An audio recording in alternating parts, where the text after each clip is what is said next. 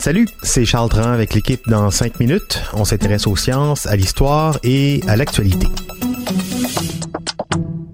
Aujourd'hui, on parle de roches. Jour 2 du confinement forcé, télétravail, école fermée, pas une raison pour se ramollir les idées. Avec notre partenaire de crise et de confinement, Alloprof, alloprof.ca, on s'est dit qu'un peu de révision, ça pouvait pas faire de tort aux étudiants, mais aussi aux auditeurs plus grands. Repasser certaines notions, ça fait du bien, c'est comme un coup d'air frais dans certaines régions poussiéreuses de nos cerveaux. Aujourd'hui donc, la géologie, les roches.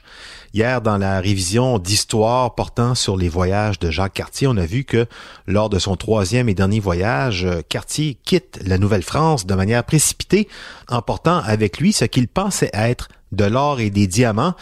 Mais s'il avait un tant soit peu réussi son secondaire 2, il se serait vite rendu compte que tout ce qui brille n'est pas or et que la pyrite et le quartz, c'est franchement pas la même chose que de l'or et des diamants.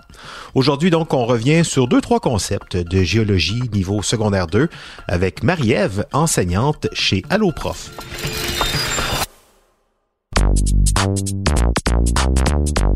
Une roche est un matériau solide qui constitue la croûte terrestre et qui est formé d'un assemblage de plusieurs minéraux. Avec leur composition variée, les roches se retrouvent sous de nombreux aspects. Les scientifiques les ont classées en trois grandes catégories selon leur processus de formation. Les roches ignées, les roches sédimentaires et les roches métamorphiques.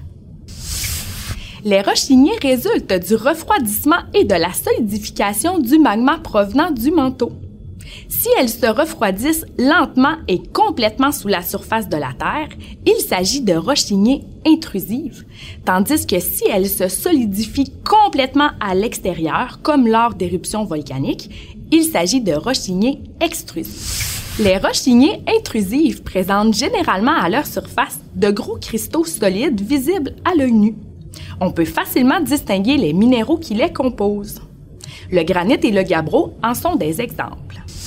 Les roches lignées extrusives ont plutôt une texture lisse puisqu'elles ont été formées rapidement. L'obsidienne a d'ailleurs été formée de cette manière. On peut également retrouver de petits trous dans ces roches dus au dégazage rapide de la lave lors de l'éruption volcanique. C'est le cas de la pierre ponce que l'on utilise notamment pour polir différentes surfaces. Les roches sédimentaires sont formées par l'accumulation graduelle et la compaction des sédiments. Elles se forment souvent en couches et contiennent parfois des fossiles, ce qui nous renseigne sur l'histoire de la Terre. On en distingue deux types, les roches sédimentaires détritiques et les roches sédimentaires chimiques. Les roches sédimentaires détritiques proviennent de l'érosion d'autres roches déjà existantes.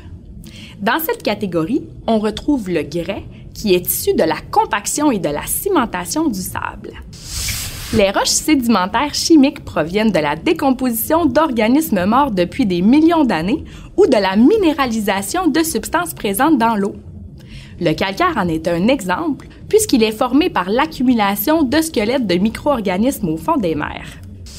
À mesure que le temps passe, les roches se déplacent, s'érodent et se transforment.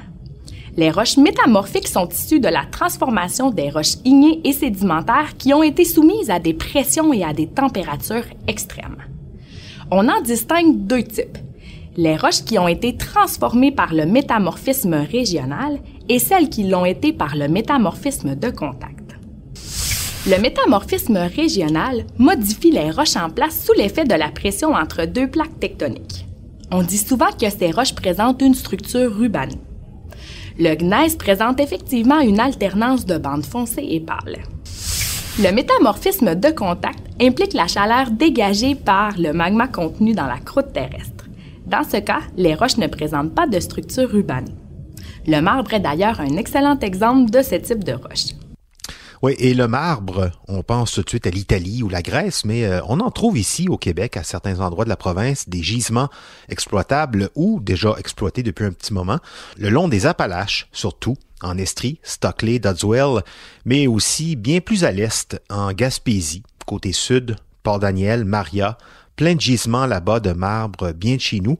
On dit que la couleur de la roche qui est extraite passe du blanc laiteux au gris très clair. Merci Marie-Ève Pedneau, prof de sciences au secondaire. Merci à l'eau prof aussi pour les capsules. C'était en cinq minutes, en confinement.